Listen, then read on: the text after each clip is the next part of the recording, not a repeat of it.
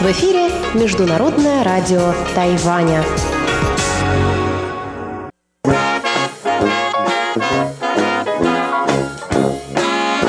Воскресное шоу с русской службой МРТ.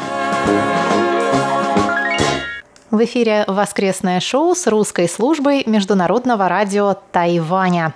В студии у микрофонов на расстоянии полутора метров социальной дистанции Мария Ли, Чечена Кулар. И сегодня наш специальный гость Андрей Солодов.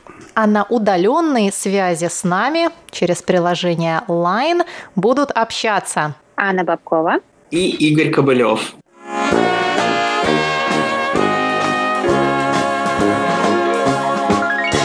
Прежде всего, дорогие друзья, я хотела бы поблагодарить всех, кто прислал нам поздравления с 26-летием русской службы. Мы были бесконечно тронуты вашими замечательными поздравлениями, добрыми пожеланиями. И еще раз пожелаем нам и вам как можно дольше не расставаться и как можно чаще встречаться на радиоволнах.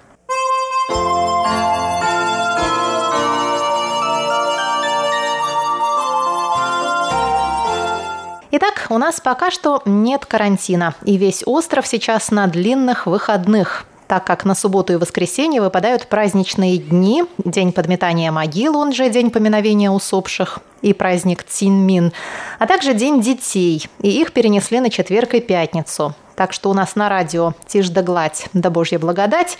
Ну а нам остается надеяться, что длинные выходные не обернутся новыми случаями коронавируса. Давайте пока подведем итоги опроса прошлой недели. В связи с тем, что нас перевели на такую полуудаленку, мы на прошлой неделе провели наше первое удаленное воскресное шоу и задали вам такой вопрос. Видите ли вы больше плюсов или минусов в работе на дому?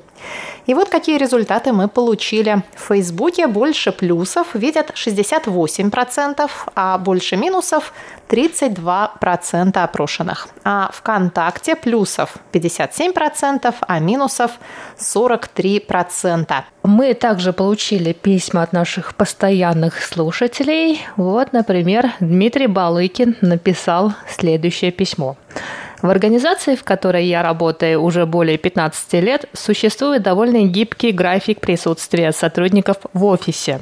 Присутствие требуется в основном для проведения юридических консультаций, а также во время различных мероприятий, которые проводит организация. Благодаря этому в некоторые дни у меня есть возможность работать дома. Первое время мне это очень нравилось, потому что можно было не тратить драгоценное время на дорогу до офиса и больше успевать. Однако Однако в какой-то момент я начал понимать, что надомная работа расслабляет. Поездки в офис стали нужны мне для того, чтобы дисциплинировать себя, встать пораньше, быстро раскачаться, собраться и наметить план на предстоящий день. Благо, ехать до работы мне сейчас всего лишь минут 20. При этом время работы и отдыха в этом случае тоже проще разграничивать. В офисе я главным образом работаю, а дома отдыхаю. Таким образом, очевидным плюсом работы на дому является то, что не нужно тратить время на дорогу до офиса, стоять в пробках и тому подобное. Но для эффективной удаленной работы важны четкая постановка целей и задач, а также самодисциплина и временной график. Спасибо, Дмитрий. Нам также написали комментарии пользователи сетей ВКонтакте и Facebook. Ольга Берникова ВКонтакте пишет нам, работа на дому гораздо комфортнее и приятнее, чем в офисе. Не надо никуда ехать, сидишь и спокойно делаешь свою работу. Многие говорят, что дома становишься менее организованным, но я считаю, что это у каждого индивидуально. Мне, например, легко себя организовать. В Фейсбуке Николай Логинов прислал нам мем. Как говорят электрики, лучше уж изоляция, чем заземление. И прокомментировал золотые слова. А наш постоянный слушатель Александр Сычев пишет также в Фейсбуке. Работа на дому имеет как свои достоинства, так и недостатки. Прежде всего, это очень удобно. Человек сам себе хозяин, вправе подгонять график работы под себя. Ну а из недостатков могут в любой момент вырубить интернет или выйдет из строя вся техника. Да и дисциплина страдает. Без нее работать совсем невозможно. Еще один ответ на вопрос недели мы получили от Николая Егоровича Ларина. Николай Егорович пишет. Я приветствую работу вашей службы на удалении. Этот стиль работы в условиях распространения коронавируса является необходимым. Поэтому в сложившейся ситуации, когда зараза передается от человека к человеку ускоренным темпом, и до появления вакцины, это является самым эффективным способом защиты от коронавируса. В настоящее время многие страны, где свирепствует коронавирус, переходят на работу в удалении, используя для работы электронные средства связи и общения. Вы не одиноки в настоящее время – Например, жители Москвы и Подмосковья в основном находятся в изоляции друг от друга и общаются друг с другом посредством интернет-связи. Даже президенты и правительство России проводят общение по видео и радиосредствам. А жителям Москвы и Подмосковья разрешается выходить из дома для выгула домашних животных на удаление не более 100 метров, посещать аптеки и продовольственные магазины, соблюдая расстояние полтора метра друг от друга. На мой взгляд, такие методы изоляции жителей друг от друга уменьшат скорость распространения коронавируса COVID-19 и помогут более эффективно бороться с вирусом. Спасибо большое, дорогие друзья, за ваши письма и комментарии. И давайте перейдем к новому вопросу недели и новому обсуждению.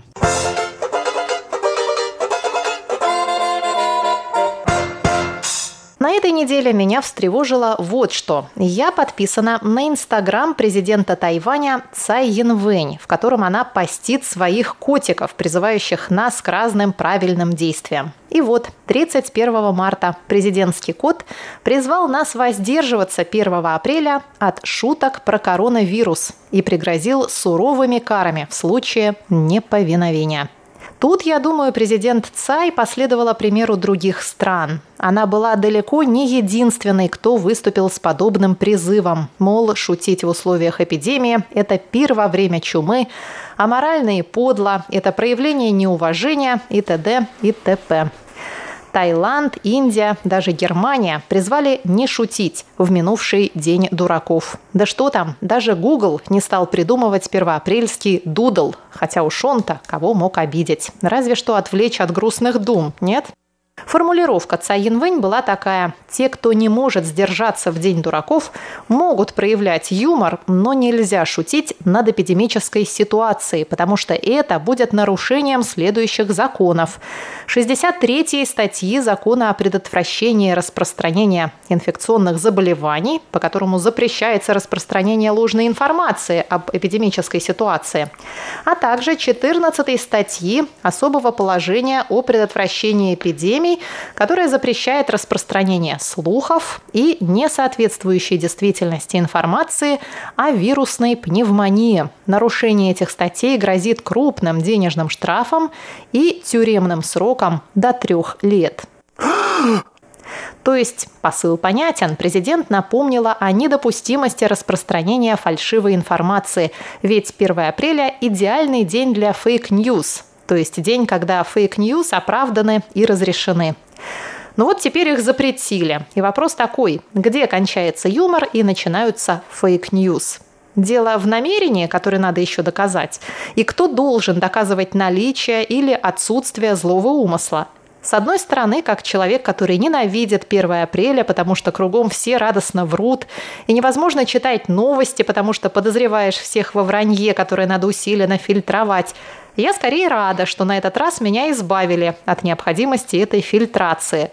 Но, с другой стороны, как человек, ставящий свободу во главу угла, я считаю, что нельзя отнимать у людей право шутить под предлогом борьбы с fake news. Мне тут вспомнилась расхожая цитата из Бенджамина Франклина, одного из отцов-основателей США, известного нам прежде всего по 100-долларовой банкноте. Те, кто готовы пожертвовать насущной свободой ради малой толики временной безопасности, недостойны ни свободы, ни безопасности. Эту фразу частенько переиначивают таким образом, что если пожертвовать свободой ради безопасности, то потеряешь и свободу, и безопасность. И вот мне кажется, что такая попытка указать, над чем можно смеяться, а над чем нет, Это такой очень опасный шаг в этом направлении. И юмор, конечно, вещь такая, он помогает выжить в трудную минуту. Но вот когда начинаешь шутить с другими, при нынешней-то политкорректной повестке, надо постоянно, что называется, фильтровать базар. Потому что сегодня все подозревают друг друга в попытке обидеть. В этом, мне кажется, проявляется сильное неуважение к собеседнику, как к человеку априори ранимому, словно дитя, которого легко обидеть и который не может за себя постоять. Вот, к примеру, недавно все наши языковые службы опубликовали смешные картинки про эмоциональный интеллект во время борьбы с вирусом. Ну, что во время карантина надо соблюдать режим, сохранять спокойствие, оптимизм, думать о хорошем и так далее. Но ведь и на эту картинку можно обидеться, если очень постараться. Тут у людей горе, люди болеют и умирают, а вы тут забавными картинками пиаритесь. И вполне возможно, что это fake news, что режим дня и позитивный настрой вам как-то помогут. Так что, коллеги, сушите сухари. И мне ужасно грустно, что юмор сегодня не в почете, что люди стали бояться шутить, и что шутить можно только каким-то очевидным образом и смеяться только над несмешными шутками. Вот к чему, кажется мне, могут привести подобные запреты. А в нынешней нашей ситуации, если еще и шутки запретить, то просто остается пойти и повеситься от безысходности. Ведь смех продлевает жизнь и сохраняет здоровье. Разве нет? А вы, коллеги, считаете уместным нынешний запрет на шутки юмора? Можно ли смеяться в бедственные времена? Уместен ли смех во время чумы?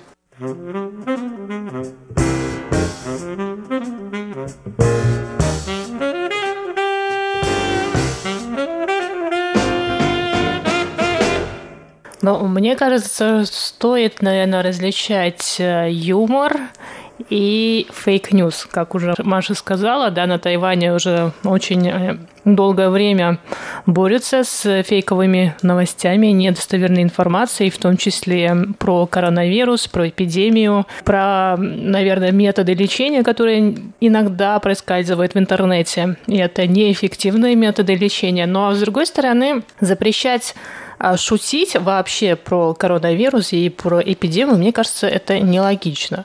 Но, с одной стороны, свобода – это все верно, и юмор может быть таким, что он может не обидеть никого. Есть еще самоирония, например. Я помню, когда эпидемия только начиналась, страны вводили карантин и самоизоляцию, заставляли своих жителей сидеть по домам. Очень много было картинок в интернете про программистов, например, или про людей, которые считают себя интровертами. И вот э, ну, были картинки на тему того, что для этих людей, для интровертов и для программистов самоизоляция и карантин, ну, они ничего не изменили в их жизни. То есть они как сидели дома у компьютера, они и продолжают так сидеть. Я в этом ничего плохого не вижу. Это шутка, это юмор. И ну, я не думаю, что такая шутка может привести к каким-то печальным событиям. Или другое, например, появились картинки, коллажи с картинами каких-то известных художников, на которых прилеплены маски медицинские или дезинфекторы, вот эти вот бутылочки со спиртом, с медицинским. Очень много таких картинок. Я не думаю, что это как-то может повлиять ну, отрицательно на нашу жизнь и породить фейковые новости. Поэтому все-таки нужно различать, где юмор, а где фейковая новость.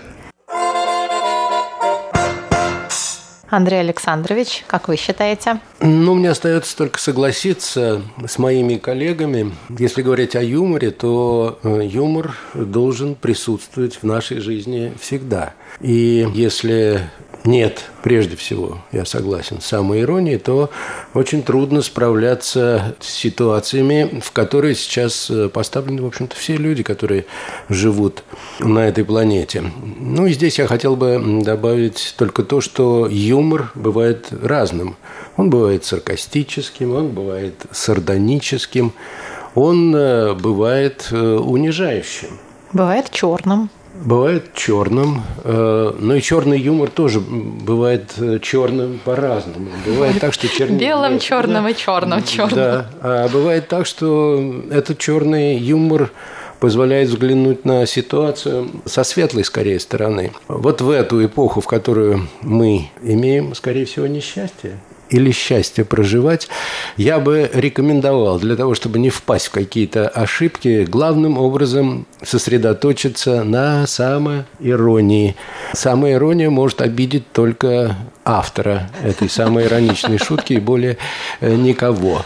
Ну, а э, вообще, конечно говоря, юмор, шутки – это вещи в любом случае, в любой ситуации небезопасны. И здесь э, речь идет о мере вкуса автора той или иной шутки.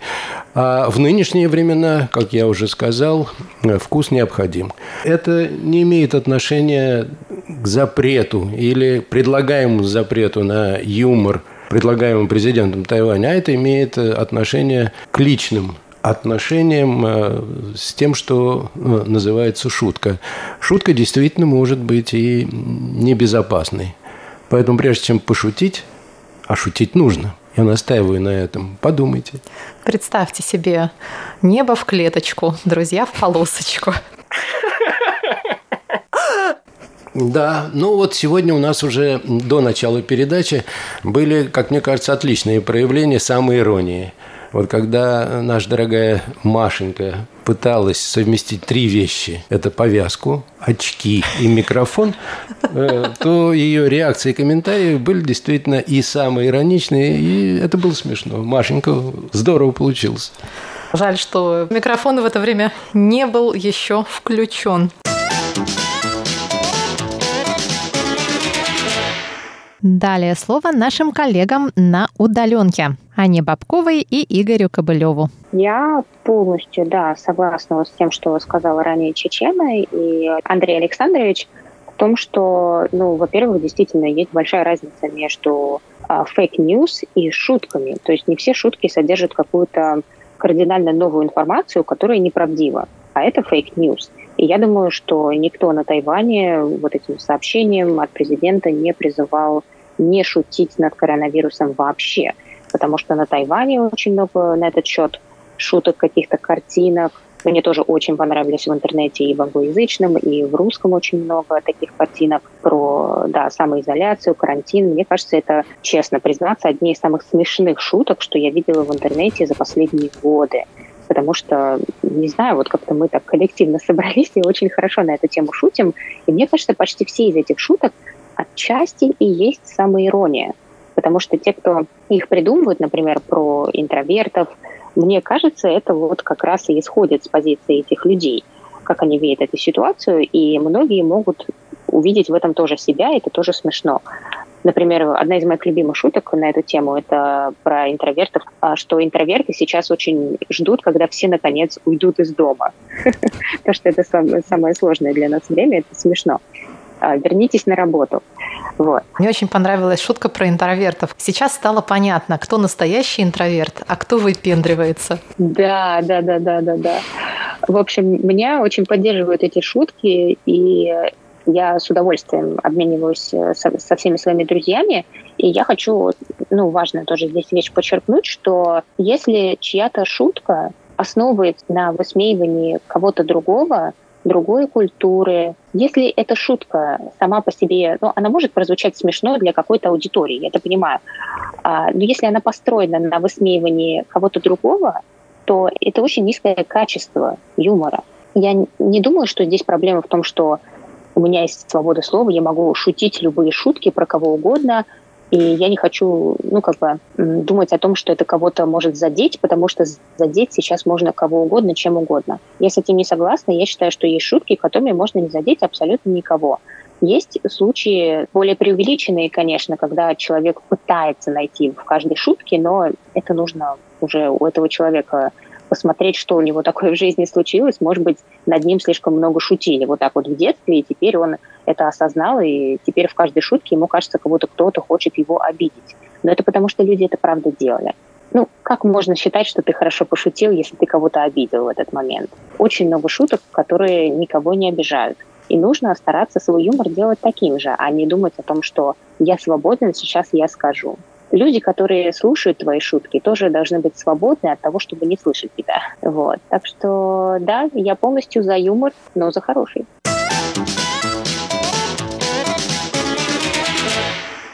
раз все говорят шутки, то я тоже. Вот у меня есть два примера шуток разных. И вот как вам кажется, я думаю, что пост Цейвен имел в виду лишь вторую. Вот первая шутка, я видел сегодня ее. Значит, а, почему в Японии а, намного меньше кейсов, случаев заражения, чем в Америке? Во-первых, представьте себе ниндзя, как он одет или она. А потом представьте себе американских супергероев. Где маска у ниндзя, а где маска у американских супергероев? Вот он и ответ а, на, а, а на этот вопрос. Ну, ниндзя там рот закрыт, а, и нос. А, а у американских супергероев глаза. Ну, они, значит, вообще неполноценные маски в обоих случаях. Потому что и через рот, и через нос может зараза проникнуть, и, и через глаза. Нет, у ниндзя, у ниндзя как раз там и нос закрыт, и рот, а только глаза высвечивают. Ну, через а глаза так тоже можно подцепить. Ну да, но американцы вообще просто же как бы ну, там вот Бэтмен, например, у него там вообще нет маски, там просто вот вокруг глаз такие. В общем, голову закрывает, а вокруг глаз, сами глаза открыты. И внизу все тоже открыто, нос открыт и рот открыт. В общем, ну, ну да. ничего не закрыто. Годная шутка. Вот. Э, ну да, это смешнее увидеть. А вторая шутка довольно давняя. То есть я даже думал, что это шутка, а это, оказывается, не шутка, это правда было. Значит, э, какой-то человек э, в Фейсбуке постил, значит, фотографию с Тяем Иня, вот этого человека, который перед танками стоит, и пишет, значит, что э, ситуация в Тайджуне очень серьезная, масок нет, все заражаются, и Цай Инвэнь выслала танки, чтобы, э, значит, э, утихомирить толпу. Пожалуйста, братья с материка, помогите нам. Вот. Если это шутка, и это не шутка, в любом случае это не смешно, и это, и это дезинформация, которая mm, может да. повлечь за собой неприятные последствия. Ну, отличный вот, пример, думаю, на самом деле, отличный. Вот, вот такое, так, конечно, шутить не надо. А первое, или, допустим, там все вот предыдущие шутки, мне кажется, это нормально. И, и они, главное, не подпадают под действие этих законов, потому что там никакой дезинформации нет.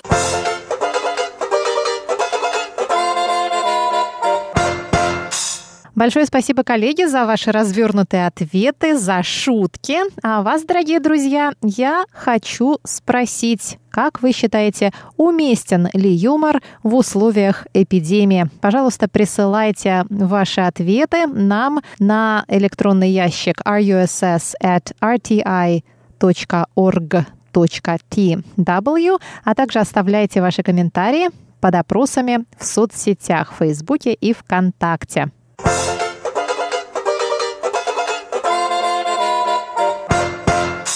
Дорогие друзья, на этом наше воскресное шоу подходит к концу. Сегодня с нами на удаленной связи были Анна Бабкова и Игорь Кобылев.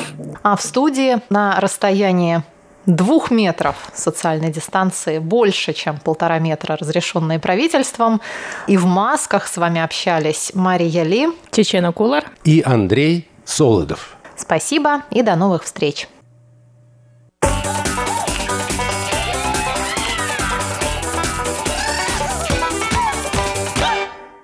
Здравствуйте еще раз, дорогие друзья. У микрофона Чечена Кулар. Рубрику воскресного шоу «Почтовый ящик» на этой неделе проведу я.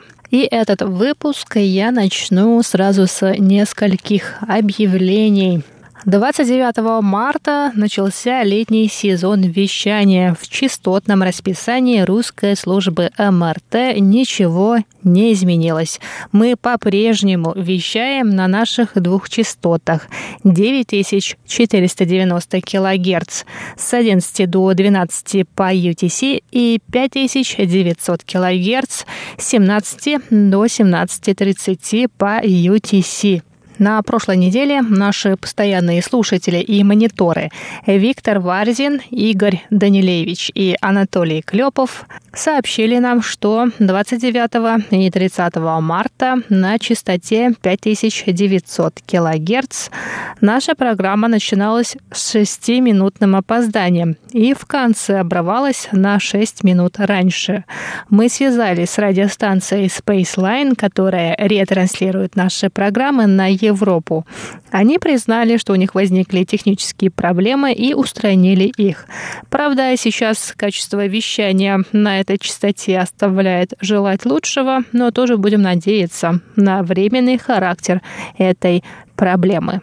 А еще мы спешим сообщить, что наши службы, вещающие на французском и испанском языках, возобновили радиовещание. Французская служба возобновила вещание 29 марта. Их программа можно слушать на частоте 6005 килогерц с 19 до 19.30 по UTC, а испанская служба возобновляет вещание завтра, 6 апреля. Программы наших испаноязычных коллег будут звучать на трех частотах.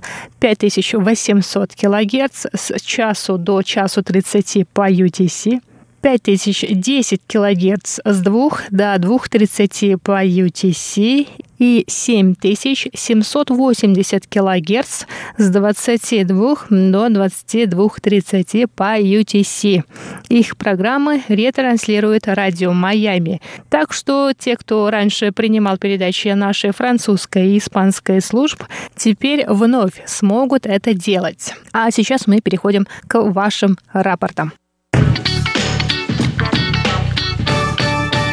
Итак, дорогие друзья, на этой неделе мы получили рапорты от следующих мониторов.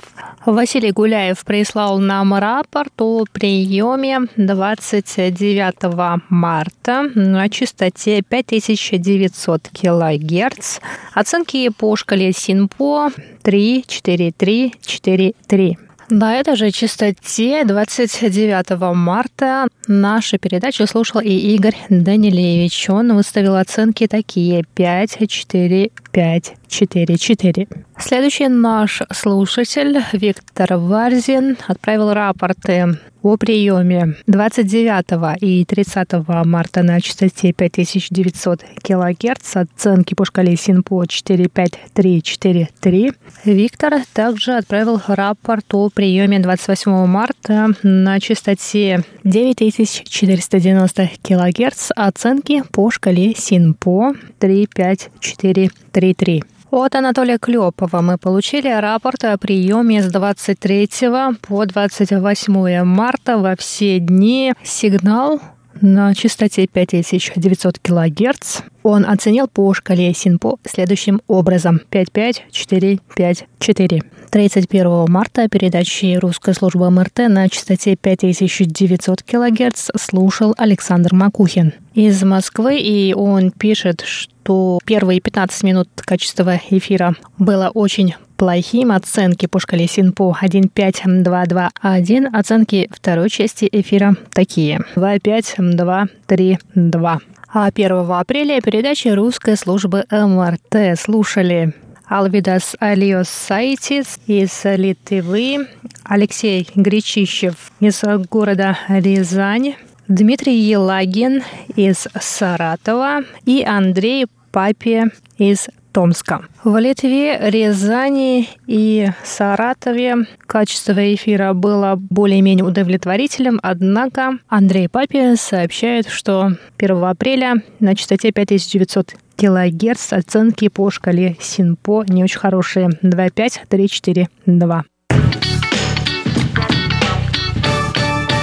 Дорогие друзья, мы получили аудио письмо от Андрея Мартынюка из Москвы. Дорогая Маша, дорогие сотрудники радио Тайваня, большое спасибо за письмо. Всегда рад общению с вами. И сегодня хочу такой вопрос задать. Нет ли у вашей радиостанции канала связи с радиослушателями по WhatsApp? Такой канал уже давно запущен радио Исламской Республики Иран, по-моему, они два или даже три года так общаются со слушателями. И я считаю, что это очень удобно, а, комфортно и оперативно.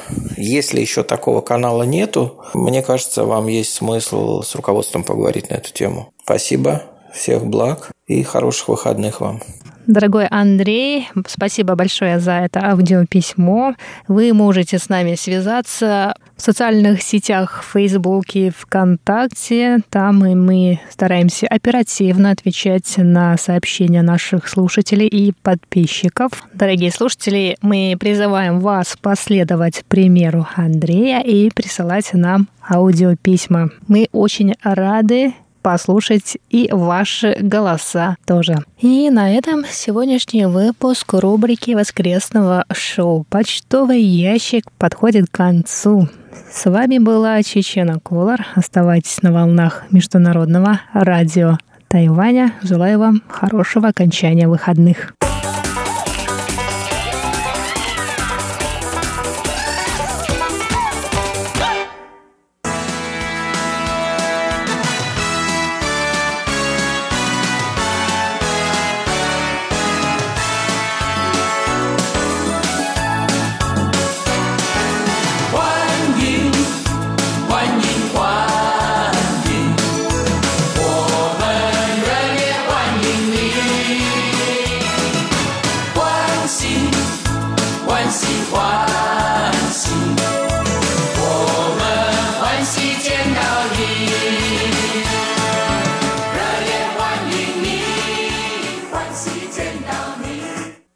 Здравствуйте, дорогие друзья! Вы слушаете Международное радио Тайваня. Как всегда, в нашем воскресном эфире передача «Гостиная МРТ». У микрофона ведущая Инна Островская, и я рада представить нашего сегодняшнего героя. Это Жанна Самодурова, которая приехала на Тайвань для учебы, а учится она в самом жарком южном городе Формозы – Гаосюне. Чему обучается Жанна и как нравится ей жить на Тайване, мы сейчас узнаем лично. А пока давайте по приветствуем нашу героиню. Здравствуйте, Жанна. Добрый вечер, Инна. А, я очень рада присутствовать, очень благодарна за предоставленную возможность. Надеюсь, раскрою тему в полной мере. Огромное спасибо. Расскажите нашей аудитории, как давно вы на Тайване, откуда приехали? А, я приехала из России, а, я приехала из Москвы. На Тайвань я нахожусь в общей сложности два с половиной года. Приехала сюда э, учиться, учиться на магистратуру два года. И ваша специальность, она называется? Я учусь GHRM, Human Resources MBA управления персоналом. Вот мы ожидаем нового специалиста, который будет способствовать развитию экономических отношений Тайваня и России и других стран, верно? Да, все верно, все верно.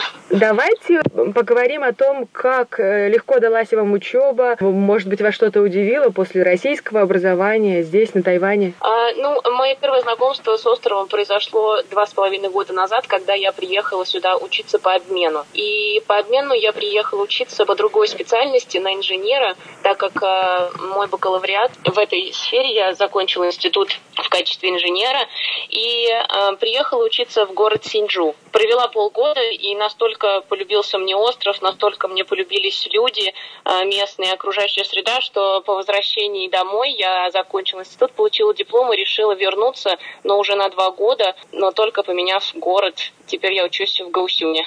Здорово. Значит, вы можете сравнить и Синьчжу, и Гаосюн. Отличаются люди, жизнь? А, я могу сказать, что отличается окружающая среда, отличается погода определенно, потому что Синьчжу находится на севере, ближе к Тайпею, а Гаосюн, как вы заметили, действительно жаркий и теплый город, солнечный. И, честно признаться, тот опыт, который я получила в Синьчжу, он, конечно, это был уникальный опыт, потому что до этого у меня никогда такого не происходило в жизни.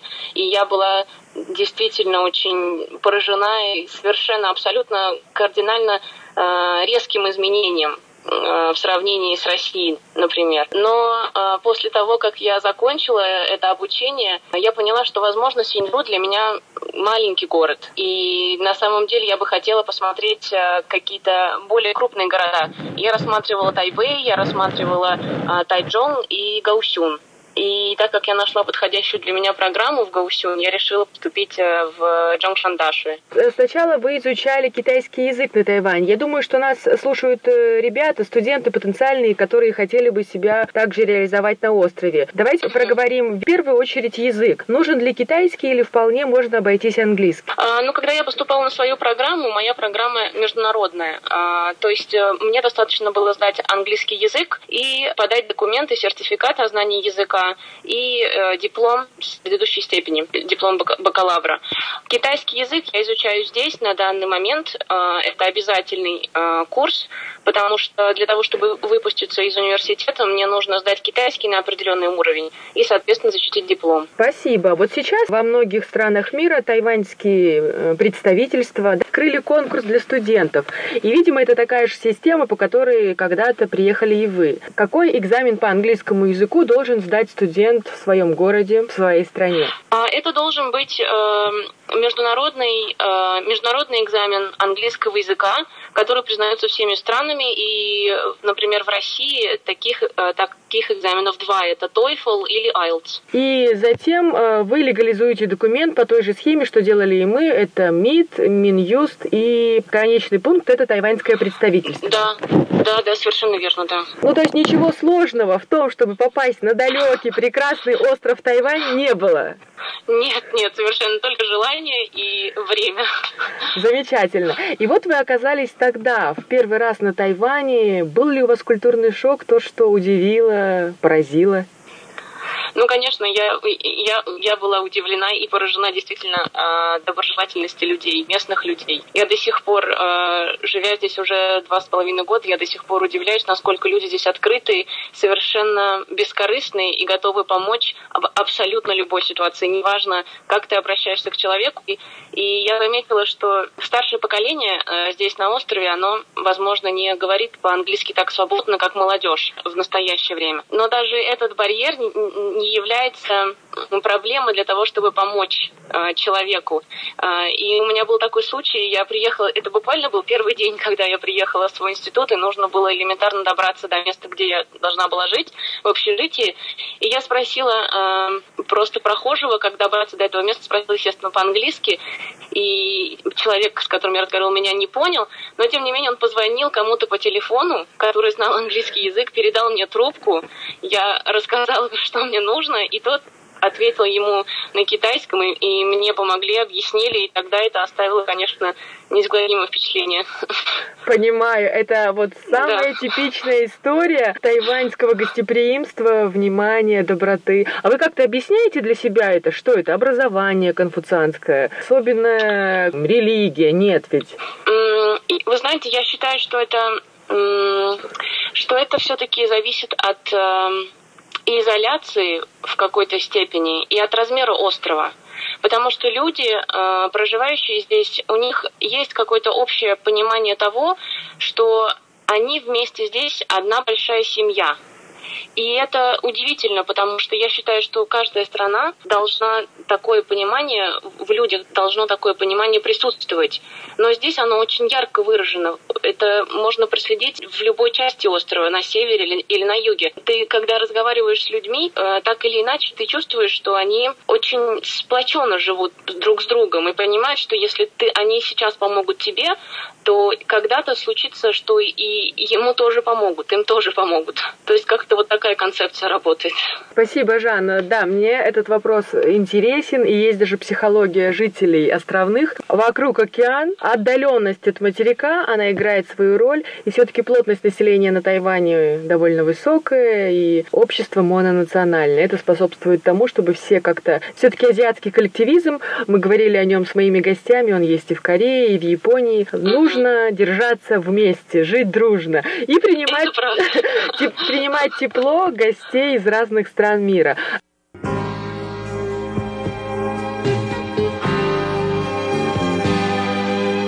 像春天的鸟儿不知来自哪里，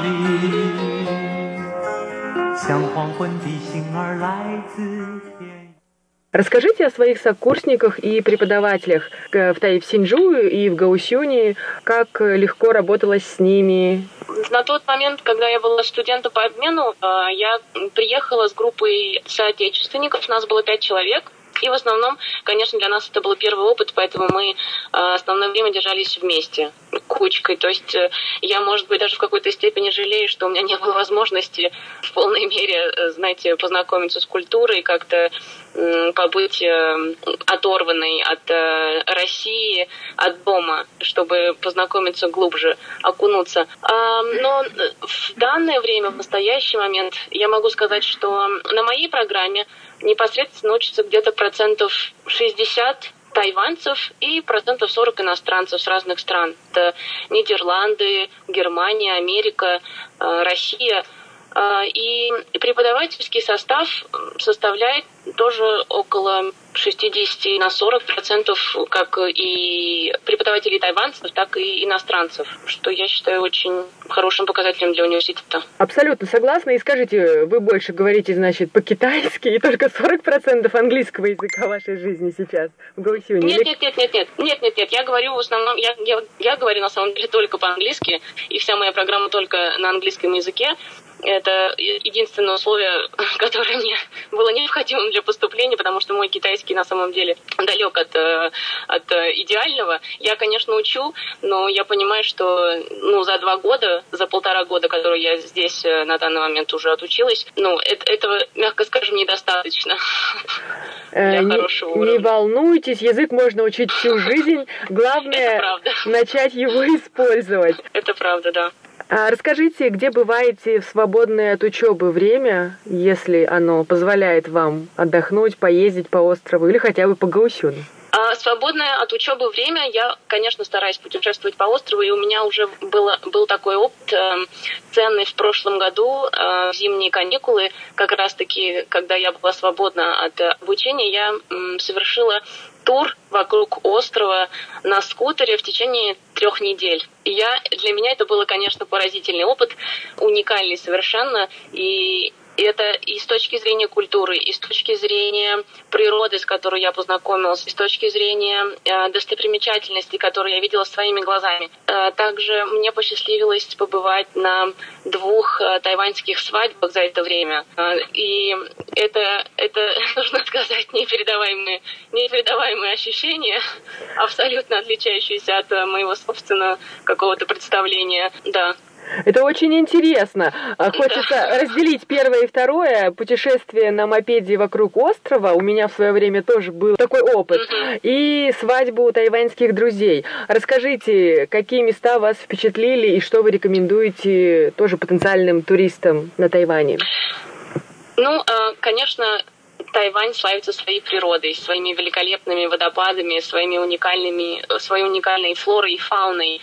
Тарока парк национальный Тароко парк, он останется, мне кажется, он мне до сих пор снится, как самое прекрасное место, где, где можно путешествовать. Он невероятных размеров, там невероятные виды, и особенно, когда ты поднимаешься на, на самый верх горы, э, и ты едешь э, по этим извилистому, по этому извилистому серпантину и понимаешь, что вот-вот ты достигнешь самой высокой точки, ты становишься в какой-то момент выше облаков, и ты понимаешь, что вот, вот так и нужно жить, что вот так и нужно проводить выходные. И это, это что касается природы. И но также нужно, обязательно нужно углубиться и в культуру, обязательно нужно посмотреть, как, обязательно нужно посмотреть местные храмы. А, храмы и музеи, и все, все, из все исторические моменты я была на самом деле поражена, насколько тот же самый Гаусюн богат а, небольшими небольшими локациями, которые на самом деле имеют под собой колоссальную историю,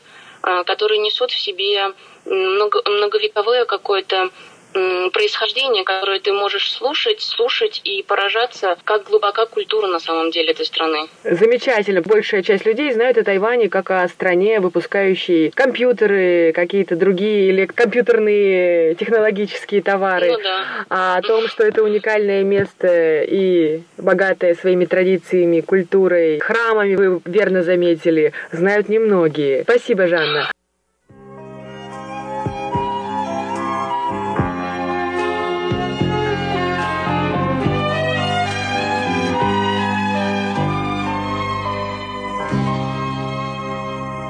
А давайте расскажем про традиции, в данном случае свадебные. Что вас удивило и что отличает тайваньскую свадьбу от российской? Э, в первую очередь э, огромное количество людей, большое количество людей на свадьбе, и это и причем не только те люди, которые приглашены были, но и люди, которые живут э, просто недалеко от события или просто которые проходили мимо.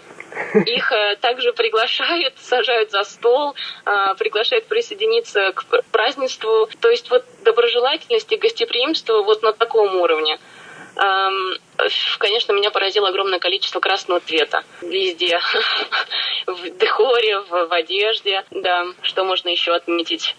Но все-таки эта свадьба начинается обычно традиционная тайваньская днем и заканчивается часа ночью, через два-три. Да. А, у вас ночью, но это значит была... У нас, да, у нас, у нас заканчивалась ночью, да. Тайваньские свадьбы, если они в городе, обычно в Тайбэе, они недолгие, часа два-три, и это обед угу. в ресторане с вручением э, конвертов э, с деньгами молодоженам, точнее их родственникам, родителям, и получение угу. на память какого-то небольшого свадебного сувенира, мешочка с рисом или чаем тайваньским замечательным. А вот, видимо, на юге гуляют, так гуляют свадьбы. Ну, видимо, да, да, потому что наша, наша свадьба, ну, свадьба моих друзей, она начиналась днем, и закончилась буквально под утро следующего дня. Был долгий процесс, да. Я не могу не спросить про еду, потому что Тайвань все-таки ассоциируется с богатой кухней. У наших соотечественников складываются отношения вот двоякие. Кто-то очень любит и скучает потом по этой кухне, а вот э, кому-то никак. Они готовят борщи, скучают по ну, пирожкам. Вы к какой группе относитесь? Ну, я бы не стала себя причислять какой-то э, одной группе. Я бы сказала, что я нахожусь где-то на золотой середине есть продукты, которые есть блюда, которые я бы не стала есть. Например, а, стенки тофу. Я пока еще не адаптировалась к такому, к этому блюду. Но есть э, блюда, которые мне очень нравятся. Мне, например, нравится говяжья лапша местная э, и с супом, и без. Мне нравится баудзы. Это такие булочки с мясом, ну, насколько я могу это описать правильно. И мне очень нравятся местные напитки огромное, огромное разнообразие чая всех видов, всех вкусов. И мой полюбившийся и самый любимый, конечно, я, когда, если я уеду и когда я уеду, я буду скучать все, всем сердцем, это э, Bubble Milk Tea. Я его я его уже преданная фанатка и буду любить его до конца своих дней, это точно. Жемчужный чай завоевал ваше сердце. Но вы можете не волноваться, тайваньские бизнесмены открыли подобные подобные магазинчики, чайные лавки по всему миру. Наверное, в Москве ну, точно ну, найдете. Надеюсь. Появились ли у вас за эти годы тайваньские друзья? Да, конечно, конечно. Я очень этому рада. В основном это мои одноклассники нынешние. И э, я поддерживаю с ними связь. Э, большинство из них э, уехало сейчас в Англию учиться по обмену, потому что для тайванцев на моей программе это обязательное условие. Они должны поехать э, по обмену учиться э, полгода в какую-то страну э, европейскую. И наш университет, э, он сотрудничает с Англией и с Канадой, вот у них есть выбор. И тем не менее они уехали на полгода, но я стараюсь поддерживать с ними контакт, выходить с ними на связь. Тем не менее мы очень, мы очень сдружились за то время, пока были вместе. И некоторые из них даже планируют приехать в гости ко мне в Россию, чему я была бы очень рада, конечно. И я бы смогла их познакомить со своей культурой и показать, как проходит жизнь в моей стране, и показать гостеприимство хотя бы, хотя бы отчасти такой, какой они показали мне здесь. Отличная идея, Жанна ее нужно осуществить. Пройдет э, много лет, потому что Тайвань просто так не отпускает. Я знаю это на своем опыте. И вы обязательно будете вспоминать Формозу. Какими тремя эпитетами вы опишете этот остров тому, кто никогда там не был и не знает, что это? Это хороший вопрос. Тремя только, да? Ну, можете больше. Ну, нет, это интереснее, тремя интересней. Я бы сказала, что это гостеприимный, невероятно красочный и, пожалуй, и, пожалуй, очень разнообразный. Замечательно. То есть португальцы были правы, называя, называя его прекрасным. Жанна, я благодарю вас за время, которое вы нашли для русской службы радио Тайваня и за ваш э, удивительный рассказ. Наслаждайтесь Тайванем, успехов в учебе и добро пожаловать в тайваньское братство. Я очень рада, большое спасибо. Нерушимое. Да. Большое спасибо, я тоже очень рада и благодарна вам за время, уделенное мне. Надеюсь, надеюсь, э, этот рассказ и ваша передача в будущем вдохновит людей э, посетить этот остров и не только посетить в качестве туризма, но также, также посвятить какую-то часть своей жизни этому острову. И я уверена, они не пожалеют об этом. Несомненно. Дорогие друзья, в нашем эфире была передача «Гостиная МРТ», где героиней стала Жанна Самодурова, студентка из Москвы, в данный момент обучающаяся в прекрасном городе Гаусюн. Спасибо за внимание и всего самого хорошего. 它就是像这样的来临，随着诗人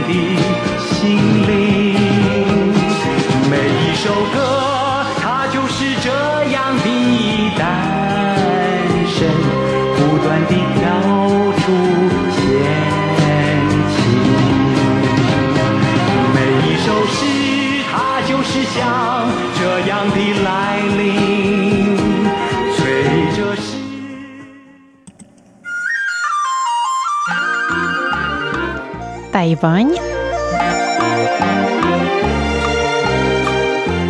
и тайваньцы. В эфире рубрика «Тайвань и тайваньцы» у микрофона Мария Ли. В то время как весь мир сражается с пандемией коронавирусной инфекции COVID-19, на Тайване эпидемия еще даже не разгорелась. На сегодняшний день цифры такие. 339 случаев и 5 смертей на 24 миллиона человек. Власти и население делают все возможное, чтобы завозимый из-за границы вирус не пошел в народ. Сегодня Тайвань – одна из немногих стран в мире, где продолжается нормальная жизнь, где нет всеобщего карантина и при этом пока что, сплюнем три раза, нет эпидемии. Между тем, Всемирная организация здравоохранения не просто отрицает успехи Тайваня, отказываясь делиться предоставляемой островом важной противоэпидемической информацией с другими странами, она вообще отказывается замечать Тайвань. В прошлую субботу вещательная компания RTHK, радио и телевидение Гонконга, опубликовала видеоинтервью с главой совместной группы экспертов Всемирной организации здравоохранения и Китая Брюсом Эйлвардом. Журналист Ивон Тонг задала эксперту вопрос о Тайване. Пересмотрит ли ВОЗ вопрос о предоставлении членства Тайваню? Will the WHO consider Taiwan's membership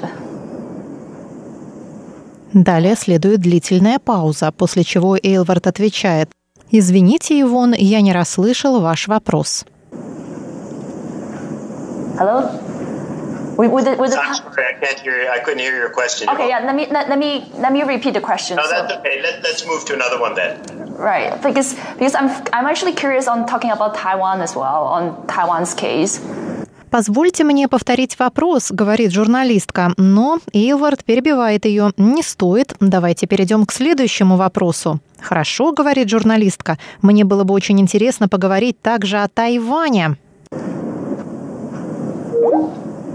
Тут связь прерывается, но журналистка перезванивает эксперту и вновь задает вопрос. Хотелось бы услышать ваш комментарий о том, что сделал Тайвань для сдерживания вируса. And I just want to see if you can comment a bit on how Taiwan has done so far in terms of containing the virus. Well, we've, we've already talked about China. Мы уже поговорили о Китае, и если говорить о разных регионах Китая, все они отлично поработали, ответил эксперт ВОЗ и завершил беседу.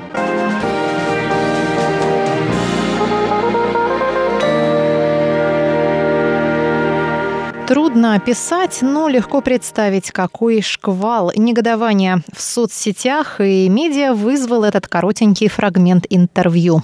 В то время как ВОЗ превозносит успехи Китая по сдерживанию эпидемии, и это при том, что именно оттуда она распространилась по всему миру, Реальные успехи Тайваня, получается, тоже приписываются Китаю. Хотя все, что делал Тайвань, это активно закрывал границы и сокращал контакты с Китаем, что, собственно, его и спасло. Во всяком случае, пока. Шквал критики эксперта ВОЗ вынудил организацию выступить с заявлением относительно статуса Тайваня. В заявлении говорится, что вопрос членства Тайваня во Всемирной организации здравоохранения решается не руководством организации, а странами-членами, а также, что ВОЗ оперативно делится с Тайванем важной информацией о способах борьбы с эпидемией. Неужели? Еще 31 декабря Министерство здравоохранения Тайваня запросило у ВОЗ и у китайских властей информацию о новом уханьском коронавирусе, как его тогда называли. Вопрос состоял в том, способен ли вирус передаваться от человека к человеку. Запрос был отправлен повторно. Всемирная организация здравоохранения подтвердила получение запроса, но отвечать на него не стала. Министр здравоохранения Чен Ши Джун рассказал на одной из многочисленных пресс-конференций, а он ежедневно сообщает жителям страны об эпидемической ситуации, что, к счастью для себя, Тайвань сразу же принял решение о проверке состояния здоровья всех прилетающих на остров пассажиров из Уханя, а уже 2 января активировал систему срочного реагирования. По мнению многих экспертов, именно такая быстрая реакция и крайне серьезное отношение к происходящему и помогли Тайваню сдержать распространение вируса на своей территории. В январе Тайваню разрешили отправить в Китай своих экспертов, но им не позволили ни осмотреть пациентов, ни заглянуть на рынок, откуда начал распространяться вирус. По словам министра здравоохранения, та поездка ясно показала, что действовать надо быстро. Лишь 20 января Китай подтвердил возможность передачи вируса от человека к человеку. 12 января ВОЗ утверждала, что свидетельств такой передачи нет. Китай со своей стороны отрицает политические манипуляции в условиях эпидемии и, как всегда, говорит, что ВОЗ общается с Тайванем в соответствии с принципом одного Китая. В переводе на неполитический язык это означает, что ВОЗ с Тайванем не общается. Так что мы видим, что и ВОЗ, и Китай, как бы это сказать помягче, лукавят, сообщая нам о том, что Тайвань получает всю необходимую информацию – но это еще ладно. В конце концов, мы видим, что Тайвань прекрасно справляется и без ВОЗ, и гораздо лучше стран-членов Всемирной организации здравоохранения, у которых есть доступ ко всем ресурсам организации. 30 марта Министерство иностранных дел Тайваня заявило, что ВОЗ не дает странам-членам доступа к информации о методах предотвращения эпидемии и лечения коронавирусной инфекции, которую Тайвань добровольно предоставляет ВОЗ. То есть мало того, что у Тайваня нет доступа к большей части информации ВОЗ, страны, действительно находящиеся в беде, страны, в которых ежедневно гибнут десятки и сотни людей, не могут пользоваться ценнейшими наработками, которые могли бы помочь в спасении жизней.